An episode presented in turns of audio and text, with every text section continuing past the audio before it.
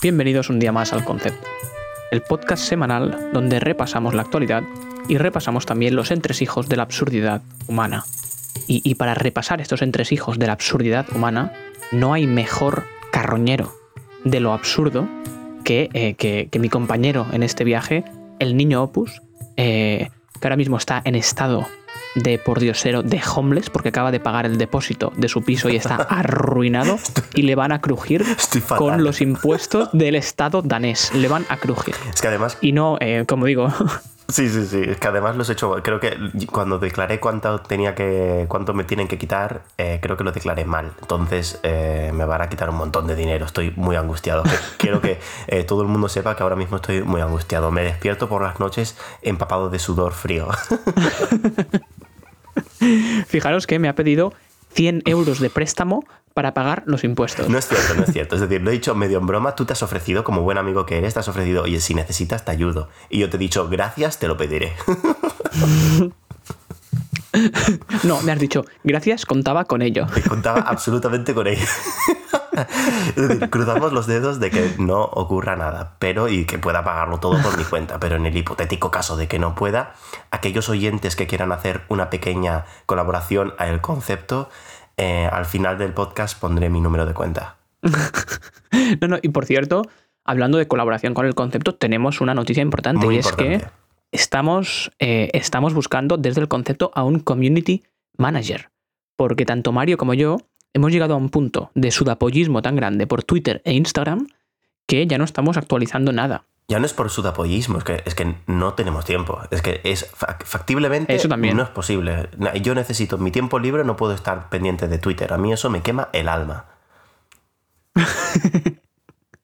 Ahora mismo Mario tiene dos frentes abiertos, Twitter y los impuestos del sistema danés. O sea, la opresión, la opresión del Estado y la opresión de lo virtual. Joder, ni que lo digas. Así ¿eh? que tenéis que ayudarnos con eso. Si conocéis a alguien eh, que está mirando para que, le gusta el tema del marketing y esas cosas esotéricas, eh, y de, las... Es que son muy esotéricas, sí, del community management, Twitter, Instagram, etcétera, etcétera, pasarle nuestro, nuestro contacto, lo dejamos en la descripción del episodio.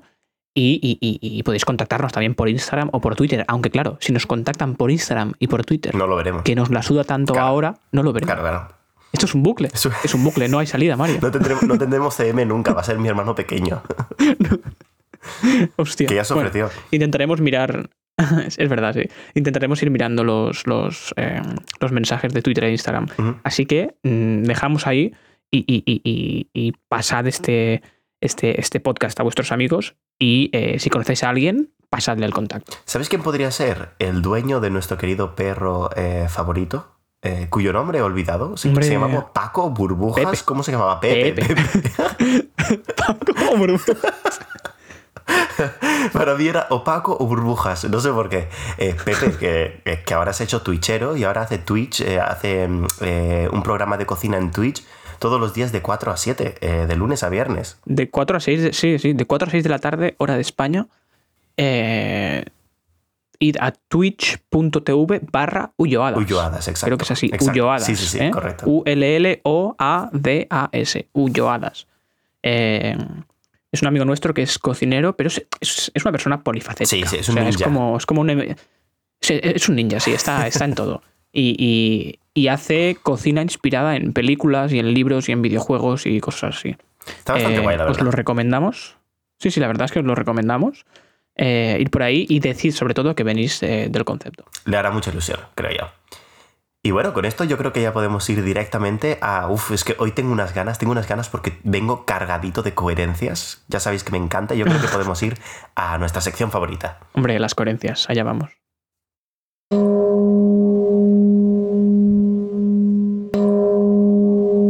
La hora de la coherencia. Bueno, pues estamos una vez más en la sección de las coherencias y como siempre, eh, repito de qué va esta sección. Esta sección, Guillem y yo nos preparamos, o quizá no, eh, miramos en, en, cualquier sitio, en el mundo, en la actualidad, en la prensa, y miramos por noticias o cosas que hayan pasado que para nosotros sean coherentes con el contexto en general eh, de esa noticia a veces estas coherencias son coherentes precisamente porque no te las esperas, pero dices, hmm, me lo veía venir pero de la otra manera, y entonces son ironías. Entonces se hace este pequeño juego en el que a veces jugamos en el que decimos, ¿esto tú crees que es una coherencia o que es una ironía? Y creo que se entenderá perfectamente con los ejemplos que voy a traer hoy. A no ser de que Guillem eh, quiera iluminarnos con uno ahora mismo que acabe de encontrar, porque no te has preparado nada otra vez. Eh, presento mis humildes disculpas, no tengo coherencia. No te preocupes porque yo tengo cuatro noticias porque hoy voy a hacer y fíjate cómo está. Joder. Es que tengo dos coherencias, pero es que las coherencias son enlazar noticias, lo nunca visto. Entonces, creo que la primera. Sorpréndeme. La primera va a ser eh, más, es en, más en tono serio. Eh, yo creo que incluso te va a gustar. Vale. y son coherencias ya no en plan de aquí no hay, aquí no hay chiste, aquí esto es de que se te cae la cara de vergüenza. Vamos allá. Primera noticia. El tribunal absuelve a Cifuentes por el caso Máster y condena a la profesora que falsificó sus notas. Hostia, es verdad, lo, he leído esto, sí. Justamente ha salido hoy o, ayer, por ahí. Eh, está feísimo, es decir, entiendo que la justicia ha hecho bien su trabajo y que simplemente eh, quien ha cometido el crimen ha sido la profesora, pero claramente eh, se vio y además se declaró hace un par de semanas que Cifuentes presionó para que se cambiara esta nota. Por lo tanto, entiendo que, que Cifuentes ha sido, ha sido absuelta, perdón, pero está feo eh, que se vaya a lavar las manos así. Aún así, su carrera política ya se fue a la mierda, así que bueno, a lo mejor ya tiene lo que se merecía. Está feo, está feo, mm, pero esto demuestra la impunidad que hay, depende de dónde vengas y de cuál sea tu, tu contexto o tu pasado, ¿no? Y yo creo que en este caso se ve perfectamente. Obviamente no soy jurista, no tengo ni puta idea de si tenían que condenar a Cifuentes o no. De hecho, me da igual. Pero yo tengo un puto máster, tengo un puto máster y no me lo han regalado. Cierto, cierto. Y esto me toca los huevos. Me toca los cojones. Dos años en un país donde hace un frío de la hostia para eh, tener un máster. Y ella, tururut, soy del PP y ya está. se acabó. a tomar por culo. A tomar por culo. Y coherente con esto es de nuevo otra noticia que es el Tribunal Supremo rechaza de nuevo investigar al rey emérito. Vemos aquí la extremada coherencia de que eh, dos personas son protegidas por la ley, a pesar de que claramente, claramente todo el mundo sabe que eh, M. Rajoy es Mariano Rajoy. Pues es exactamente la misma situación. sí, sí, sí, no, no. Es que de, nuevo, ¿no? Esto resalta mucho el tema de la impunidad y, y, cómo en España hay un sistema judicial que, o sea, obviamente la. Yo esto siempre lo digo la separación de poderes existe en España. Hay un sistema judicial y hay un sistema ejecutivo y un sistema legislativo y todos son independientes el uno del otro. Pero esto no quita que estén, eh, ¿cómo se dice? En inglés es biased. Claro, claro. ¿Cómo, se dice? Que estén, eh, que tengan una, una... Que tengan sesgo, sesgo. Digamos que estén... Sí, que tengan sesgo, eso, que tengan sesgo o que tengan una, una, una ideología estructural, ¿no? Y en España yo creo que la, el sistema judicial tiene una ideología estructural que se decanta hacia eh, las derechas o hacia eh, los partidos más conservadores. Eh, yo te voy a ser sincero, lo dirás mucho, pero es la primera vez que lo oigo salir de tu boca. Lo digo mucho. Lo siento. tal vez no en el concepto, pero lo digo, pero lo digo. Se lo dices a la almohada, a, tu, tu, novia, se a lo, mejor dices. no, tío. le suspiras por la noche. A lo mejor es lo típico. sí, sí, por la noche le suspiro. Oye, eh, eh, eh, ¿qué? La separación de poderes. no me digas esto que tengo que dormir. Me duele la cabeza.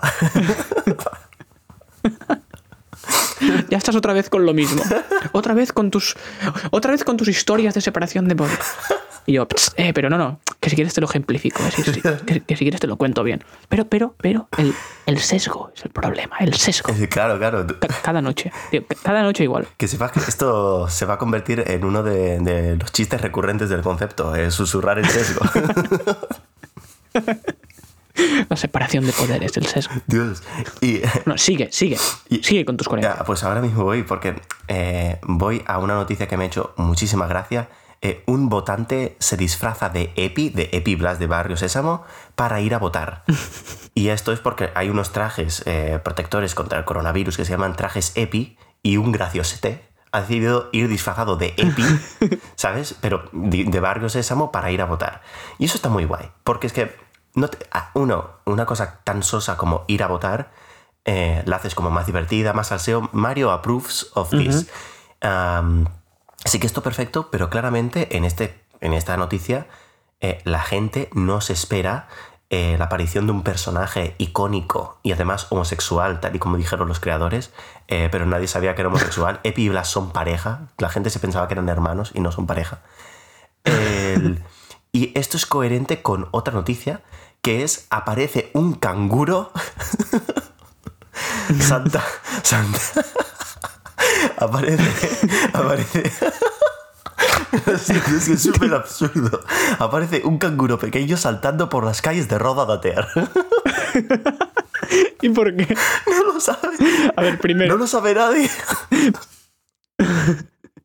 ¿por qué, ¿por qué están ligadas estas dos noticias? No tienen nada que ver. Hombre, están 100% conectadas porque una cosa que no te esperas aparece en un sitio súper aburrido. Ah. Uno en las elecciones y otro en Roda de Ter. Ah, Roda de Ter, vale, claro, claro, que es un pueblo que no sé dónde está, la Pero yo verdad. tampoco, pues supongo que cerca del Ter. Tengo. Ah, ahora, ahora me, me viene a la mente otra coherencia, Por también favor, relacionada por con esto. Adelante. Porque eh, es cierto que, que- que un señor vino disfrazado de, de EPI para votar, pero también en, en una mesa electoral, no sé dónde, un presidente de mesa electoral fue disfrazado de payaso. En serio.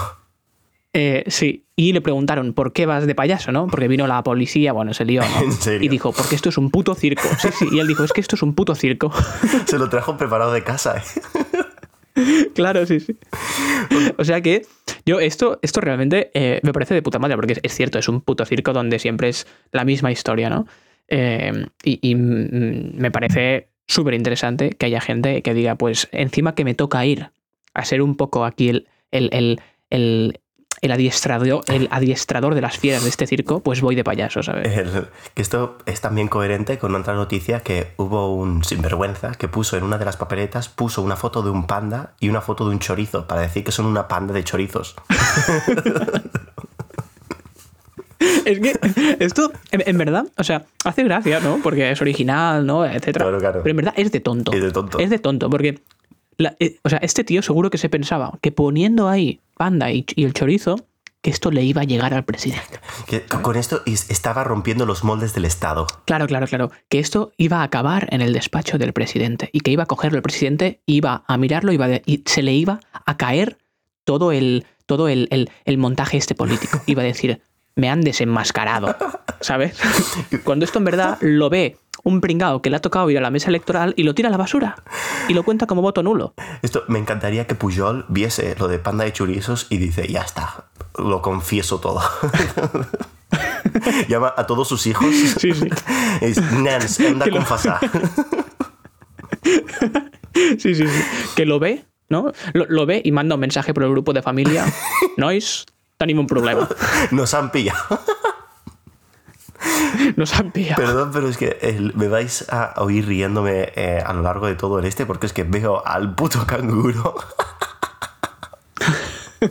es que uno, es un animal monísimo, en serio, eh, buscad la noticia, es un animal monísimo y es un puto canguro en Cataluña.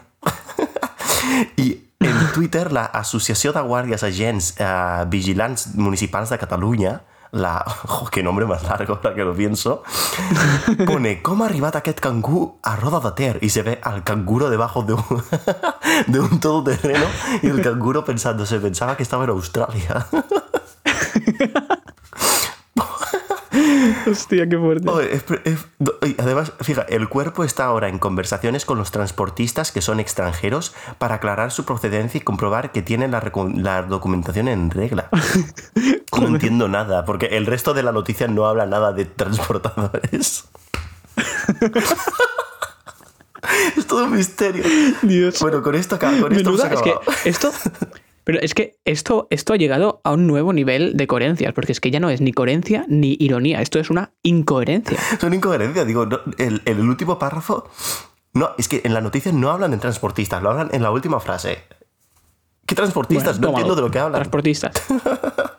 bueno, no pasa nada. Yo creo que con esto eh, al final nos han quedado unas coherencias bastante redondas. Eh, hemos conectado un montón a cosas. Sí, yo creo que sí. Así que yo creo que podemos ir a, a la sección principal de hoy. Hombre, vamos directos. Hoy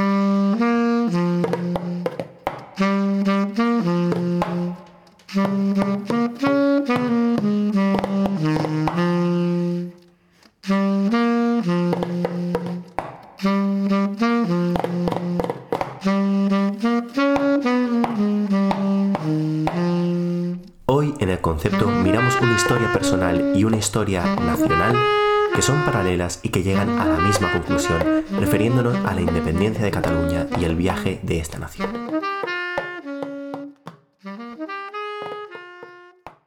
Y estamos de vuelta en el concepto donde hoy nos trae, no, nos trae una sección eh, el niño opus. El niño opus seguimos hablando un poco de, política en Cataluña. No sé muy bien cómo va a enfocarlo el niño opus porque, eh, bueno, claro, vosotros no podéis verlo, pero yo que lo estoy viendo ahora mismo, le estoy mirando a la cara. Tiene una cara de persona apolítica. ¿Por qué?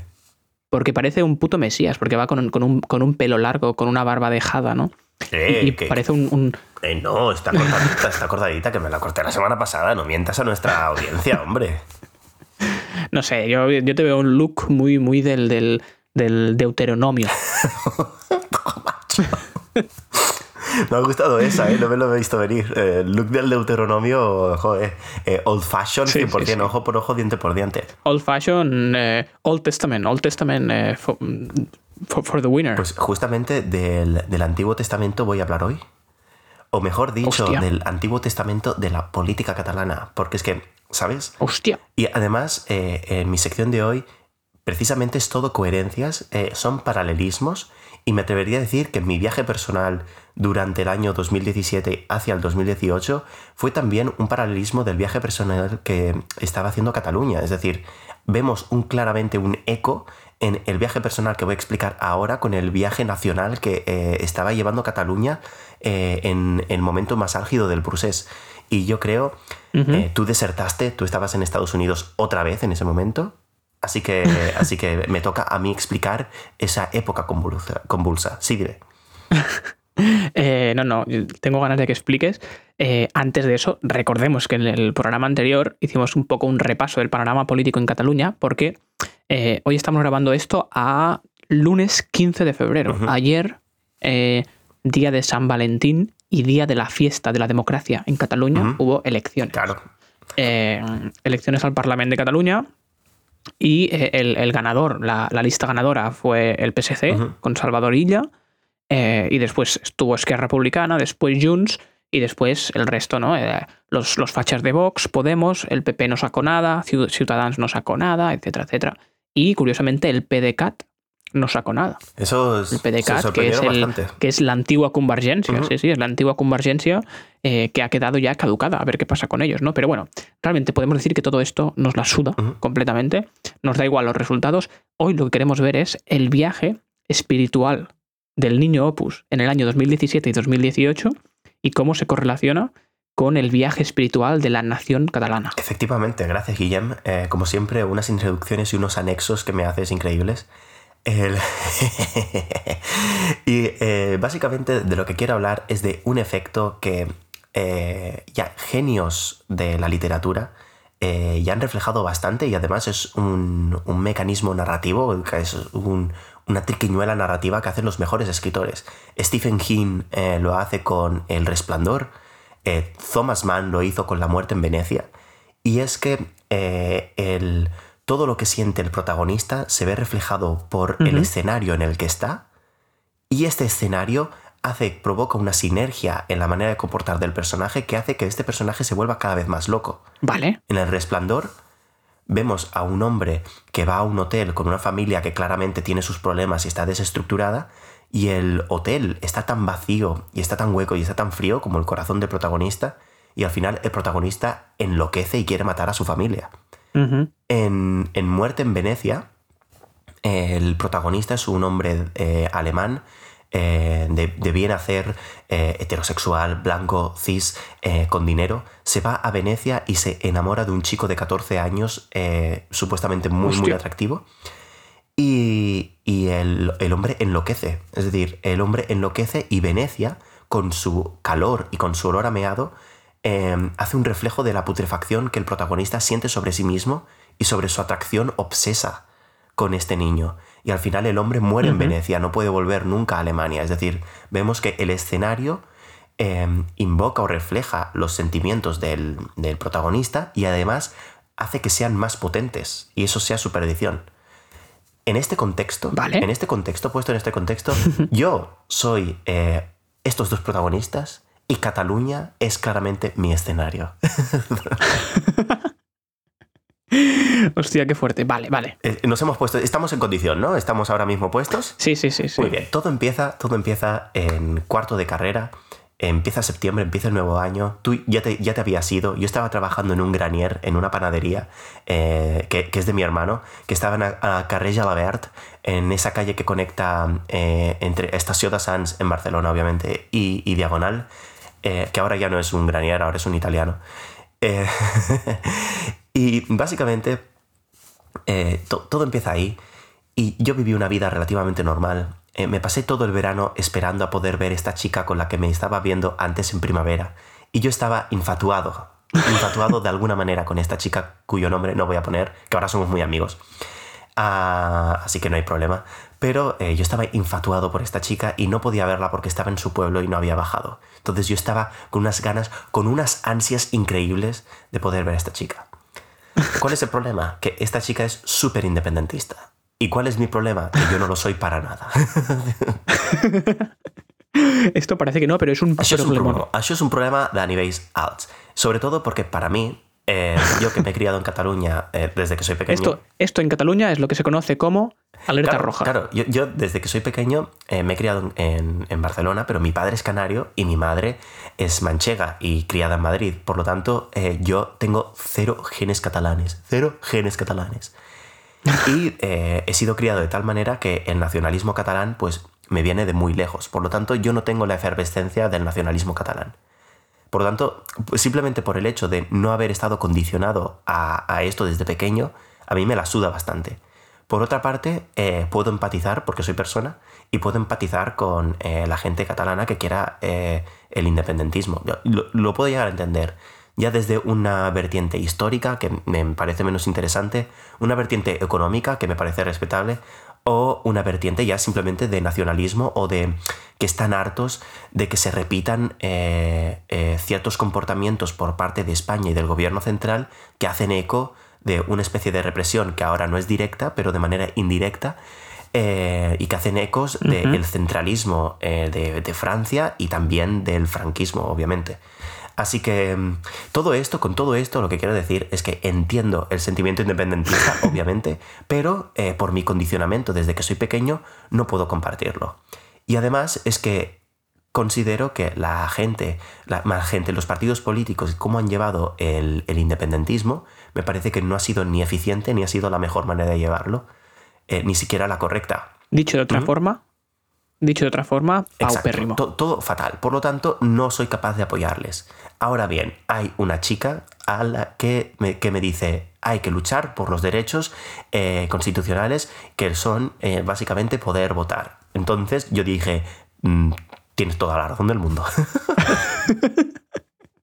Lo que haces por Lo pinchar, que eh, hago por pinchar. ¿Qué sucedió? 20 de noviembre. El 20 de noviembre empieza la operación Anubis y eh, se convoca una macro manifestación de casi 40.000 personas delante del Departamento de Economía porque estaban arrestando a varias personas eh, del Departamento de Economía y de otros puntos, eh, gente relacionada con el gobierno, porque em, todo aquello que estaba destinado al referéndum, el Congreso lo había considerado ilegal porque era anticonstitucional, porque era sedicioso.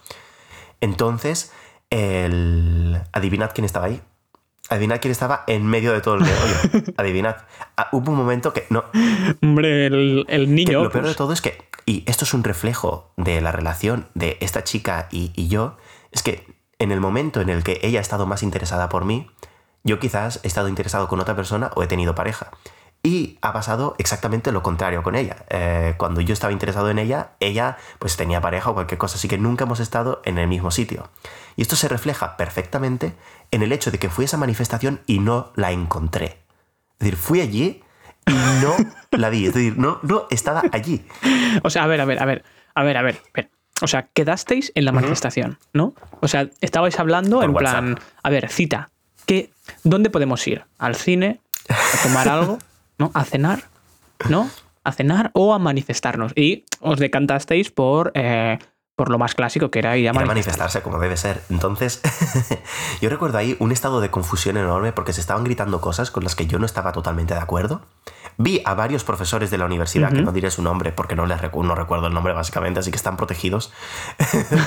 no diré la asignatura, que de la asignatura sí me acuerdo. Y sí, eh, yo recuerdo momentos eh, claves como cuando los Jordis estaban eh, subidos y gritando, por favor, no hagáis nada, y cuando los Jordis entraron al Departamento de Economía para controlar la situación con los policías. O recuerdo cuando desde arriba del Departamento de Economía soltaron la pancarta eh, que creo que ponía Independencia o República, alguna cosa así, no recuerdo exactamente lo que ponía. Es decir, que estuve Ujú. creo que en un momento eh, bastante, un punto de inflexión bastante potente. Y yo salí de ahí extremadamente confundido, pero muy confundido.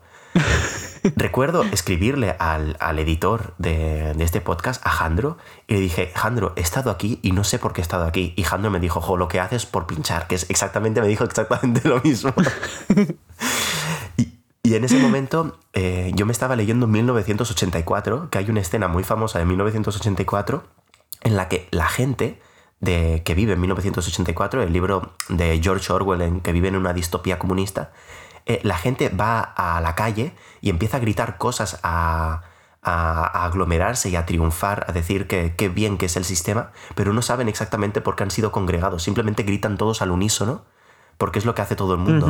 Entonces, a, a mí esta escena y lo que acababa de ver y lo que acababa de hacer yo en concreto, me parecía muy. me parecía un gran paralelismo con esto. Yo estaba extremadamente confundido. En fin. Todo esto se combina con que yo era delegado de clase. Y como delegado de clase tenía que mover eh, todos los exámenes porque había manifestaciones. Fui a todas. Es decir, os lo juro, fui a todas las manifestaciones. Cuando había que ir a la calle, yo iba a la calle con, con amigos, con amigas, con gente que ni siquiera era independentista. Yo esta- estaba ahí por algún motivo que no os puedo decir ahora mismo. Ya no es ni por la chica esta. No estoy seguro de por qué estaba allí. Y ni siquiera estaba de acuerdo con lo que, con, con lo que decían. Es que no entiendo por qué estaba ahí. Estaba totalmente confundido. Estuviste unos meses orbitando alrededor de- de- del independentismo sin saber por Exacto. Y entonces llega el 1 de octubre. Y el 1 de octubre, esto ya no es más por mi confusión o por el reflejo de, Cataluña y de mi confusión interna. Esto es ya más para que veáis eh, de primera mano lo muy loco que llegó a ser ese día para mí. En el 1 de octubre eh, yo me levanté a las 4 de la mañana para ir a la panadería en la que trabajaba porque tenía que eh, descongelar el pan y pintar las pastas. He tenido unos trabajos de mierda, tío. Y él estaba yendo para allá y siempre recordaré el momento que estaba yendo a la estación de Gabá, que yo vivía allí, para ir a Barcelona. Y recuerdo una furgoneta que, que- que era de otra panadería y que llevaba el pan congelado a las panaderías de los Granieres, que es la panadería, la marca de panadería de, de- de la zona. Y, y entonces la Policía Nacional viene y para la furgoneta y le hacen abrir la furgoneta para ver si están las urnas ahí dentro. Y yo recuerdo, lo estaba flipando y recuerdo, hubo un momento muy bonito, creo yo, porque el, conductor no lo sabía, pero el conductor y yo nos miramos. Y el conductor me dijo una, me puso una mirada de el mundo se está volviendo loco. Y yo le dije, yo mi mirada era más de, tío, te entiendo que estés despierto tan pronto porque eres panadero también. Cada loco con su tema. I feel you, I, feel you. Yo también, yo también lo yo, yo siento. también estoy, yo también estoy sintiendo. Yo tampoco he dormido más de ocho horas. Sí, esa fue una muy mala época, ¿eh? Dormía muy poco, muy poco. Pero en fin, eh, eh, fui a la panadería, trabajé mis horas y me tocó ir a Castelldefels a votar. Y eh, la Policía Nacional estaba chapando todos los colegios electorales porque esto era anticonstitucional. Y a mí me parece em, una gran contradicción. Es que yo aún flipo con la gran contradicción de que eh, la gente está defendiendo el derecho a votar, eh, el derecho de- legal de votar y que, que- que- que es lo más legal que ellos tienen el derecho, pero a la misma vez están haciendo algo que es ilegal y que es anticonstitucional. Entonces, el, yo, en, Es, es una gran ironía, en realidad. es una gran que sí. ironía. El, Y lo, lo que es curioso es que, o sea, un poco una tangente, ¿no? Pero lo que es más curioso es que eh, yo creo que es muy fácil ver el punto medio, ¿no? El, el punto medio es que esto es una puta ironía.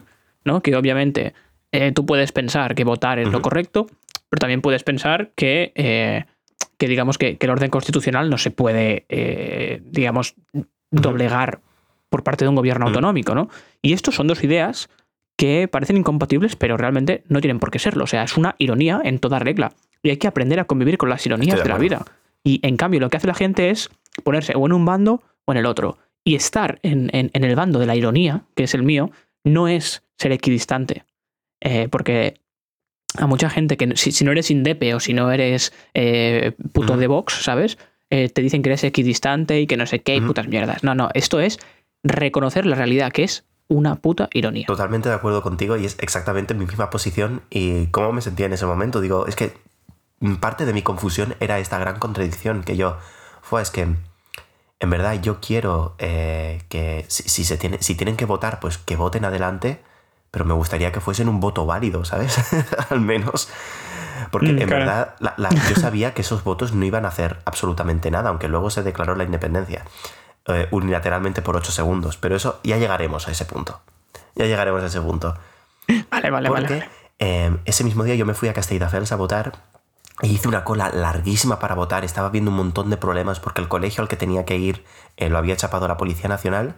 Y justamente cuando me tocaba, aparecen unos policías y de repente gritan los de dentro: ¡Policías! ¡Coged a todos los niños y ponerlos en una habitación! Eh, adivinad a quién cogieron de la solapa y metieron con niños de 6 a 7 años. Todo porque soy. Sí, sí, sí. Solo porque soy un puto umpalumpa. Y porque en esa época eras Claro, en imberbe. esa época no tenía ni barba ni tenía el pelo largo. Es decir, quizá aparentaba, yo que sé, 16 eh, en el, en el mejor de los casos. Pensaron, por si acaso, por si acaso, Y a la me saca. vi en una habitación con, con niños y con señores mayores que les metieron ahí para que no les hiciesen daño. Con suer- por suerte no ocurrió nada, eh, era, era solo eh, Mossos de Escuadra y los Mossos de Escuadra en, en el 1 de octubre pues simplemente miraron y, luego la gente les aplaudió y me fui. Y yo no, pude votar, no pude votar ese día. Y ese- el 1 de octubre yo acabé votando en otro sitio, pero mi, voto no fue válido. Eh, ya me dijeron que estos votos no se van a computar, así que mi voto no fue nunca válido. Pero tío, voté, voté que sí quería la independencia. Imaginad lo confuso que estaba. Todo porque habían habido agresiones, eh, que yo creo que son muchas menos de las que los independentistas eh, hacen parecer, pero no tiene que haber ninguna agresión policial. Por lo tanto, cualquier agresión policial ya son demasiadas agresiones policiales. En eso estoy de acuerdo. Así que en ese momento yo me sentí tan, oh, que voté que sí, pero al día siguiente me arrepentí. Digo, es que yo no quiero la independencia. Así que no estoy seguro de por qué voté que sí. Entonces, eh, para, para que veáis eh, lo muy potente y la gran confusión y lo muy eh, tonto que fui, pero es que en ese momento había días que me despertaba y decía independencia, y había días que me despertaba y decía, es que mm, de mí mm, esto no va a salir. Total, total. Ahora estamos llegando al punto más alto de la historia, al punto álgido. Ahora viene. nervios, que- nervios. ahora viene lo que yo considero la creme de la creme eh, de la historia, que es el 2 de octubre. El 2 de octubre empieza eh, con eh, la gente yendo de blanco a clase, eh, porque los independentistas de clase decía- dijeron que tenían que ponerse de blanco como señal para eh, representar que, eh, que no a la agresión policial. Como siempre, nuestro editor y anarquista Jandro eh, no fue de blanco, porque dice que no, Dudo que tenga ropa blanca este no hombre. porque, no porque estuviese en contra de la agresión policial, digo, ah, de eh, luchar contra la agresión policial, no, sino simplemente porque Jandro no cree ni en el voto, ni cree en estas cosas tan tontas que es como representar estas cosas eh, con una camiseta blanca, que no estás haciendo nada por nadie, así que ¿para qué vas a hacerlo? Y Es el infantilismo, el en parte infantilismo. yo lo entendía 100%, pero como delegado de clase no podía decir, eh, no, haced lo que queráis. Así que todo el mundo estaba ahí vestido de blanco. Y se me acerca Ruth, que la recordarás como esa persona que nos hizo cambiar ese trabajo de biología del cáncer en el último minuto. ¿Te acuerdas el día que David Bowie murió, que tuvimos que rehacerlo todo el día de antes? Es verdad, es verdad, sí, sí, sí. Qué, es verdad. qué desastre, qué desastre. En fin, no pasa nada. Me dijo, Mario, como delegado, tú tendrías que saber exactamente qué están haciendo los sindicatos eh, tendrías, que saber, eh, tendrías que saber qué hacen los sindicatos y tendríamos que saber eh, qué se va a hacer en la gran manifestación del 3 de octubre contra las agresiones policiales que, que, han habido. total, que yo, Mario García Ureña, decidí irme al Raval a una reunión, a una reunión de sindicatos. Ese día llevaba un polo. Esto es un detalle muy importante. Voy entre tanto, Beth, una amiga que tenemos en común, no paraba de poner fake news por el grupo eh, de que teníamos de WhatsApp de clase y yo me estaba cagando en Beth. Le mando un beso desde aquí, pero Beth, por favor, eh, no parabas de poner cosas. Y yo, es que esto que estás diciendo se contradice con lo que me están diciendo los, de los del sindicato. Por favor, Beth, cállate. Diciendo. Sigue haciéndolo. Ya lo sé. ya lo sé. Total, que voy al sindicato y en primer lugar, no encontraba la puerta. No encontraba la puerta porque es que no me imaginaba que el sindicato fuese en un edificio que estaba medio derruido. Yo me, imaginaba un edificio serio, pero no, era un edificio derruido del Raval. Y, y veo a un niño bastante alto pero imberbe, de 16 años, que está en la entrada del sindicato. Y lo primero que me fijo es que, en primer lugar, va en sandalias, pero hace calor en Barcelona a finales de septiembre, principios de octubre, así que eso es normal me fijo en los pies y veo la uña más asquerosa y larga que he visto en mi vida. En mi vida he visto. Yo creo que dijeron. Yo creo que dijeron: si hacemos un sindicato, que sea bien, con toda la estética, con toda la estética sindicalista. Una sindicalista terrible. Y cogieron a, Sí, sí. Sí, cogieron a los, a los figurantes, ¿no? Y dijeron, pues tú, tú y tú, en la puerta. pues edificio, este edificio es demasiado nuevo, vámonos a otro de ruido. Este chico, este chico le, pregunté un par de cosas y le faltaba un hervor claramente a ese chico, le faltaban dos o tres veranos. y luego me descubrí que no solo era el secretario, sino era el que tomaba las minutas eh, de las reuniones. y yo yo me imagino los mails que respondía que los había respondido el pobre todos mal. Y este, ese sindicato iba, yo qué sé, iba, a ruedas, iba a pedales ese, ese sindicato. Que viene mucha gente, viene mucha gente y tío, es una sensación tan extraña porque yo iba con polo, pero yo, que mis padres, mi padre es de, familia comunista, pues yo con los comunistas pues tenemos la misma jerga, ¿sabes? No, sabemos cómo comunicarnos entre nosotros. Pero en esta reunión sindicalista vinieron casi todos eh, miembros superindepes de, de Convergencia y Unión, del, del Partido Demócrata, con Polo, que habían venido a luchar por primera vez en su vida. Entonces, la cara de la... Que por primera vez se habían bajado de la diagonal y habían, habían hecho cosas, habían, habían luchado sin, sin, eh, sin todo el aparato institucional detrás. A lo mejor para ellos luchar era coger el metro para venir hasta el Raval, ¿sabes? Sí, sí, sí. Entonces, el, recuerdo que la, cara de, lo, de, la gente del sindicato viendo a tanta gente. En primer lugar, se sorprendieron que hubiese tanta gente. En segundo lugar, tanta gente con polo. Y yo veía eh, revistas. Eh, por cierto, el local estaba arenoso porque se estaba cayendo. El, era tan antiguo que se estaba cayendo los, los eh, bricks. ¿Cómo se llama? Los. Ostras. Sí, sí, los tochos. los tochos, los tochos estaban, se estaban cayendo y había arenilla en el suelo y veía pósters y veía eh, revistas que ponían todas las muertes silenciosas del capitalismo. Y yo pensando en toda la gente que murió en la Unión Soviética. Entonces, durante esta reunión, que fue una reunión que duró tres horas, em, un tío hablando en inglés diciéndome, sí, soy un observador internacional, he venido aquí a observar todo esto, soy del Partido Obrero Irlandés, en fin, un montón de cosas que yo ahora lo pienso y digo, ¿qué, qué coño hacía allí? el punchline de por qué estoy explicando todo esto es que salí de ahí con la mochila llena de propaganda comunista que tenía que repartir y pegar por las paredes esa noche. Es decir, me, encomendaron la misión de repartir panfletos y de poner ilegalmente, porque es ilegal, carteles sobre la, huelga. Yo, esto, cuando salí de allí, me sentí súper tenso, porque en primer lugar, yo no, habían gastado dinero, se habían gastado dinero, por lo tanto no quería no hacer el trabajo. Así que llamé a un amigo, Carlos, eh, que vino desde el Hospitalet y me ayudó a repartir todo eh, por, por, las, por, las Ramblas, por Porta del Ángel, eh, por estos sitios estuve repartiendo. Y luego los, los carteles que tenía que pegar en las paredes, eso sí que no lo hice, me fui a tomar una cerveza y... Por, ahí no paso, yo por ahí sí que, no me paso. a la policía y me meten a mí, ¿sabes? en prisión. Y... otra vez, otra vez de la solapa a una salita. Y ese día eh, estuvieron, esos, eh, estuvieron meses en mi habitación, esos carteles comunistas. Esto, a partir de aquí, ya se vuelve anecdótico porque yo creo que el paralelismo es, bastante potente entre mi confusión y la confusión que estaba en ese momento en Cataluña. Tú veías eh, un montón de carteles con Puigdemont y con Junqueras diciendo democracia. Creo que el, lo único que decían era democracia. Y yo pensando, es que creo que la democracia exactamente no es esto y además que odiaba el método en el que lo estaban haciendo, que era eh, totalmente populista y totalmente divisorio. Por lo tanto, la confusión que yo sentía y que sentí ese día, que no tenía ni idea de lo que estaba haciendo, estuve en situaciones en las que yo estaba pensando por dentro, me quiero ir a casa. no, sé, qué estoy haciendo aquí. Es, así es como me sentía, pero eh, todo el rato, desafortunadamente. Yo, una cosa que se decía un montón en ese momento, sobre todo entre independentistas, es que ellos respetaban también a la gente nacionalista que no quería la independencia. Y eso es totalmente cierto.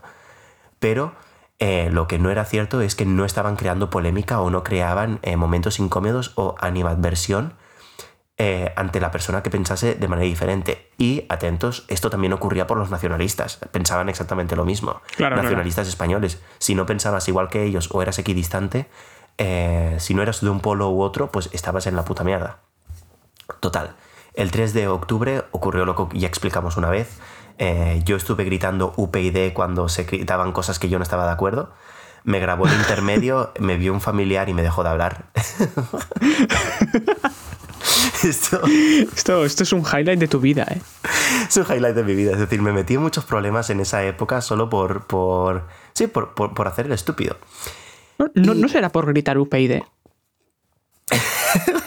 no, no, no. Es decir, UPyD, en serio, eso fue una tontería. Y todo esto estaba, además, estaba con Juan, con el con Ulloadas, el que, hacía, el que hace Twitch que hemos dicho antes, estaba con Juan en ese momento.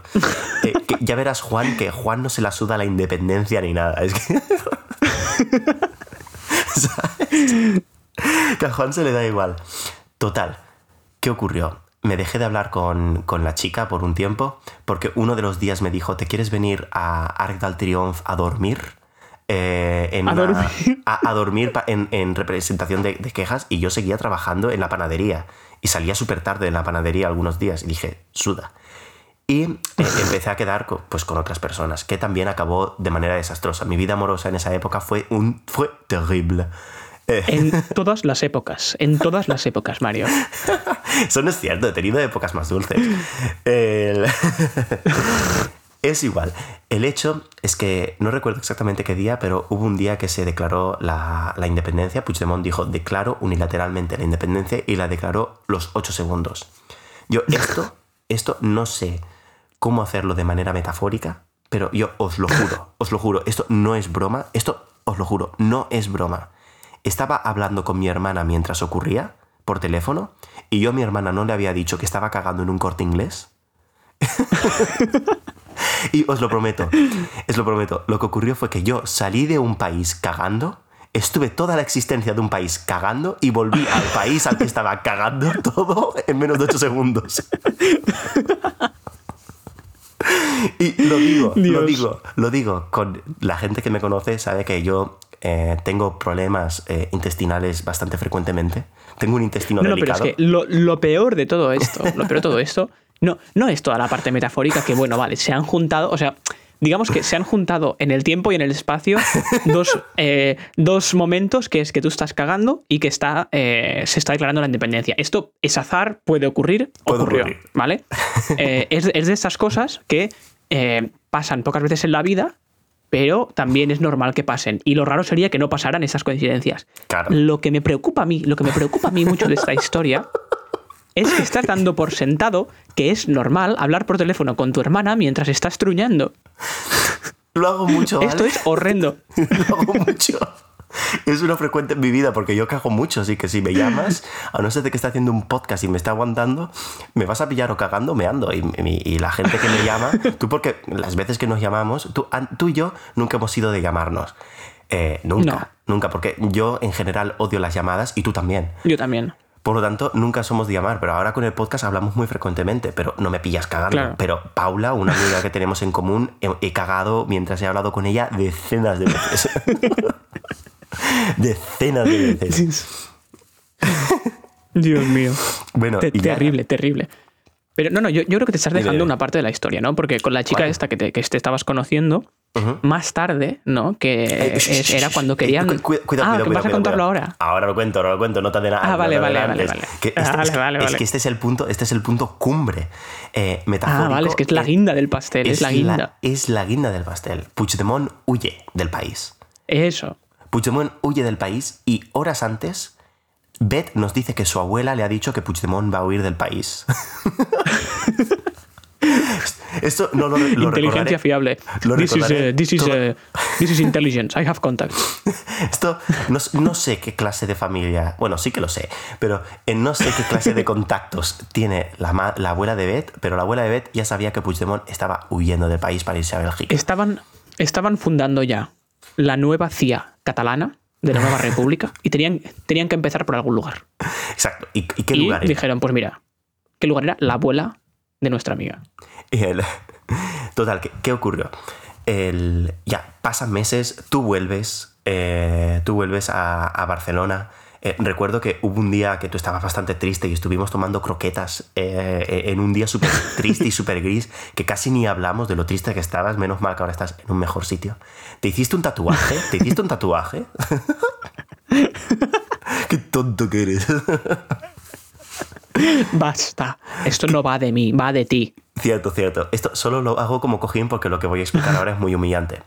Eh, yo, yo ya me estaba a punto de ir de Erasmus a Oslo y me iba a ir y iba a dejar, iba a hacer, yo tenía claro que tanto los problemas familiares como los problemas de amor, como los problemas eh, políticos eh, y toda la confusión que estaba teniendo, mi plan era huir hacia adelante, que creo que es lo más valiente que he hecho en mucho tiempo, irme a Oslo y abandonarlo todo. Y es la mejor decisión que tuve en mi vida.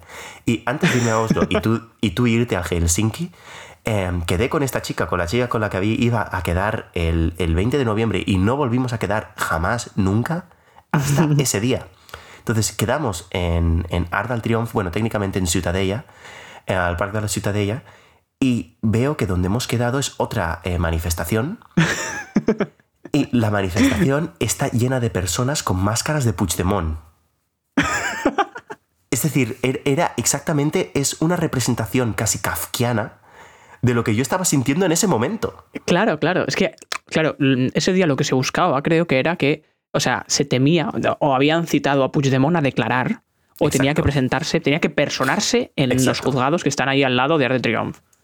Y eh, todo el mundo, claro, como no querían que Puigdemont eh, fuese reconocido por la policía o no sé qué mierdas, todo el mundo iba con una careta, con una máscara de Puigdemont, Cierto, ¿sabes? Para cierto, que él cierto. pudiese esconderse entre el tumulto. O sea, fíjate qué astuta es la gente. Que a O la sea, gente que- que- que- solo le faltaba llevar camisa blanca. Qué astutos.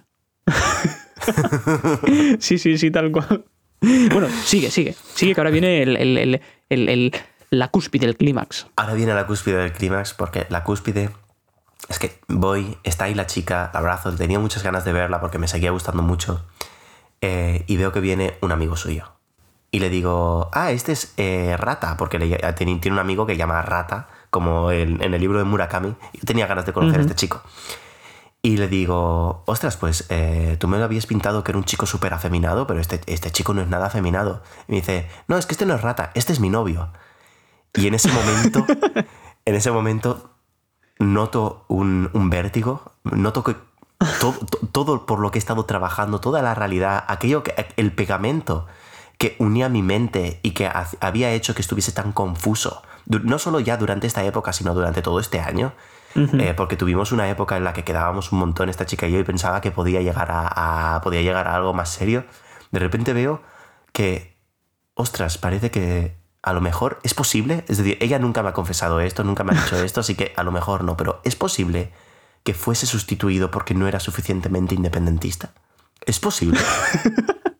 Yo me, me llevo a pensar, ¿Es, ¿es, posible? ¿es probable? Me- Es- ¿Es, probable? Me, me- me cuestiono yo, ¿no? ¿Es, es probable? O, o mira, te, te diría más. Te- mira, incluso te diría, ¿es improbable? 100%, 100%, 100%. Es decir, hay que admitirlo. Es decir, el problema es que em, ella eh, lo que quería era estar con una persona más parecida a ella, que lo veo normal, todo el mundo hacemos esto.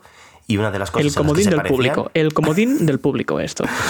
es que claro, eh, yo no era suficientemente independentista para ella. Bueno, ellos, ella se lo pierde. Después de este fiasco, me fui, aguanté como un cabrón mientras hablaba con el chico, que por cierto me cayó muy bien. y afortunadamente me fui a tomar un ramen contigo y ahí se acabó por Es verdad, recuerdo. Y, con esto yo creo que eso es el, el punto final. Después de todo este momento en el que estaba solo, durante toda esta época, al final, en el punto álgido, en el punto final, pude ir a tomarme un ramen contigo y pude poner un punto y final a esta historia de amor, pero a esta historia también, a esta que esta historia de amor con esta chica, que también resume exactamente mi historia de amor con Cataluña. Es decir. Claro, y que, y que incluso resume la historia eh, de, del, del, propio. Mm, la propia tormenta política en Cataluña, ¿no? Porque todo se fue como construyendo una especie de sentimiento de esperanza por una república, por no sé qué, no sé cuántos, y al final se deshizo todo, ¿no? Eh, se, se, evaporó todo en esa declaración ficticia de independencia. Y eso es lo mismo que te ocurrió a ti. Que incluso hasta el último segundo, hasta el último segundo, tú, incapaz de ver que eso no estaba funcionando, incapaz de ver la realidad, llegaste a una manifestación con gente vestida de Puigdemont. O sea, eh, si, si eso no es el infierno, dime qué es. O sea, esto es, esto es el capítulo perdido de la Divina Comedia. de, de Dante de cuando se describe el infierno. O sea, esto es lo peor posible. pues tú llegas ahí y se te desvanece todo, ¿no? Y se te desvanece y por primera vez te das una hostia con la realidad. Y eso es lo que pasó también, eh, de algún modo, con, con, el propio Prusés en ese momento, cuando mucha gente se dio una hostia con la realidad al ver que todo eso sí que era un circo de algún modo, ¿no? ¿Quién me va a decir yo que yo, Mario García Ureña González Zapata Chirino Gómez López y Monestillo, como podéis ver, cero catalanidad en ninguno de mis ocho apellidos, eh, iba a ser yo el reflejo del el alma de millones y millones de independentistas con el Prisés. Tío, ¿te imaginas que la chica esta estaba haciendo investigación para saber todos tus apellidos? A ver si había alguno catalán. y cuando y ya ese día llegó a Monestillo y dijo, no, nada, nada. Por aquí no. Si es Monestillo, Imposible. Y por, aquí es que no pasó. Que es lo más manchego que, que, hay en este planeta. Dijo, pues esto, esto es mi límite. Y total, ¿dónde, dónde me Bueno, yo creo que moraleja. Dime, dime, Moraleja. Dile, dile. Moraleja de todo esto es que eh, a tomar por culo todas estas mierdas y estas eh, luchas eh, casi futbolísticas entre un bando y el otro, ¿no? A la mierda todo esto y id a tomaros un puto ramen y a tomaros la vida con calma. Correcto. De hecho, esto es exactamente a lo que yo quería llegar. Yo creo que, el, lo dije ya en, otro episodio, yo creo que el independentismo tal y como pusieron en ruta en aquel momento, no sé si te acuerdas que la diada a veces ponía en ruta y estaban como yendo ya a, la independencia eh, el 11 de septiembre, el Día Nacional de Cataluña. Yo creo que eh, el independentismo no va a existir de la forma que se estaba ideando y creo que ahora mismo, em, eh, creo que el que ha conseguido más escaños técnicamente o ha empatado con escaños con el PSC es ERC y ahora mismo volverán a formar gobierno independentista. Creo que ahora lo que tienen que hacer es volver a ver, chocarse con la realidad tal y como hice yo, que creo que es uno de los eh, grandes temas del concepto, que es chocar contra la realidad, eh, afrontarla y aceptar que la independencia no va a ocurrir ni en 5 años, ni en 10, ni en 15, porque básicamente el resto del país de España no está preparado para poder realizar eh, un proceso de independencia. Eh, creo que se tiene que, luchar, se tiene que luchar y se tiene que hacer eh, desde dentro, de la misma manera que se hizo, no quiero hacer paralelismos, pero de la misma manera que se consiguió pasar del franquismo a la democracia a través de toda una transición que fue interna, creo que tiene que haber mucha lucha, mucha lucha por parte del catalanismo para hacer que el país de España y la parte más centralista de España empiece a aceptar cada vez estas nociones de que España no solo Castilla-La Mancha, Castilla-León y Andalucía y Extremadura, pero Extremadura nadie, nadie tiene en cuenta Extremadura. no, a ver, yo creo que es, cierto lo que dices, ¿no? Yo creo que uno de, uno de los grandes problemas y, uno de los grandes cánceres de la sociedad actualmente es el nacionalismo. Y esto eh, lo creo 100% y cada vez lo veo más. Eh, ¿Por qué? Porque el nacionalismo se basa en mitos y en leyendas, no se basa en, en, la realidad. Es decir, no. Es, es, imposible ser nacionalista y ser pragmático a la vez. O sea, es imposible porque son contrarios. O sea, si tú eres pragmático, puedes analizar la realidad, ver cuáles son los problemas o los comportamientos sociales que tú quieres corregir, ¿no? Y intentar trabajar por ellos, ¿no? Pero el nacionalismo es lo contrario. El nacionalismo lo que quiere es eh, luchar por una identidad nacional que va paralela a los problemas sociales. Que sí, que obviamente todo está relacionado. Pero eh, eh, lo que yo creo es que el nacionalismo, la única forma de que triunfe el nacionalismo en Cataluña y en muchos otros lugares, el, nacionalismo separatista. obviamente el nacionalismo español va a triunfar porque tiene el soporte de la maquinaria del Estado, ¿no? Pero el nacionalismo separatista puede triunfar solamente si es capaz de separar la leyenda y los mitos de lo pragmático y eh, la utilidad que tienen ciertas medidas de más autonomía, de realzar la lengua, realzar la cultura o mm, de un diferente trato fiscal con el Estado. Todo esto es discutible y tiene cabida dentro de la legalidad actual.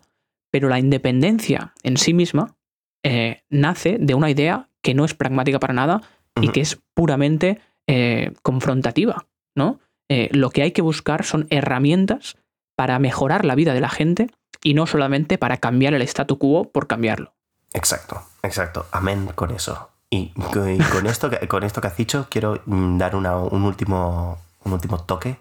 Y es que el 3 de octubre, eh, durante la manifestación que yo estuve gritando UPyD, canté con mucha pasión la canción de la estaca de Luis Jack, eh, que era una canción que representa la lucha contra el Estado franquista. Y a mí me pareció muy fuera de lugar que se eh, cantara la estaca en ese momento, aunque el gobierno de Mariano Rajoy verdaderamente era una estaca de puta mierda, eh, y que reflejaba la herencia del Estado franquista, por lo tanto, en parte como, como que lo entiendo, pero en ese momento no me pareció 100% correcto.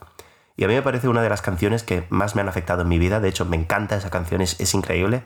Así que pido a Luis Jack desde aquí y a la vanguardia eh, que me devuelvan mi dinero. Y con la vanguardia me refiero a que ya no, me, ya no me dejan leer artículos de la vanguardia porque los he malgastado todos porque ahora han puesto como un contador mensual.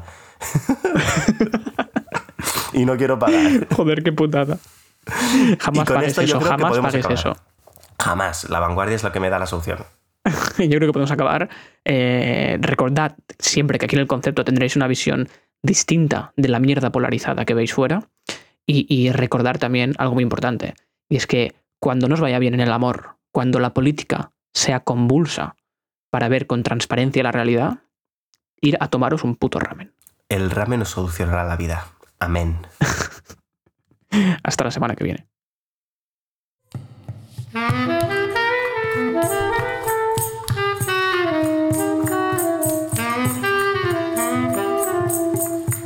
Si te ha gustado el episodio, te invitamos a dejar una valoración positiva y compartirlo con tus amigos, sobre todo si nos escuchas desde Evox o desde Apple Podcast, donde puedes dejar una valoración. En caso que no te haya gustado, puedes también compartirlo con tus enemigos y en caso de que no tengas amigos, puedes añadirnos a Instagram a arroba el concepto podcast y a Twitter a arroba concepto podcast.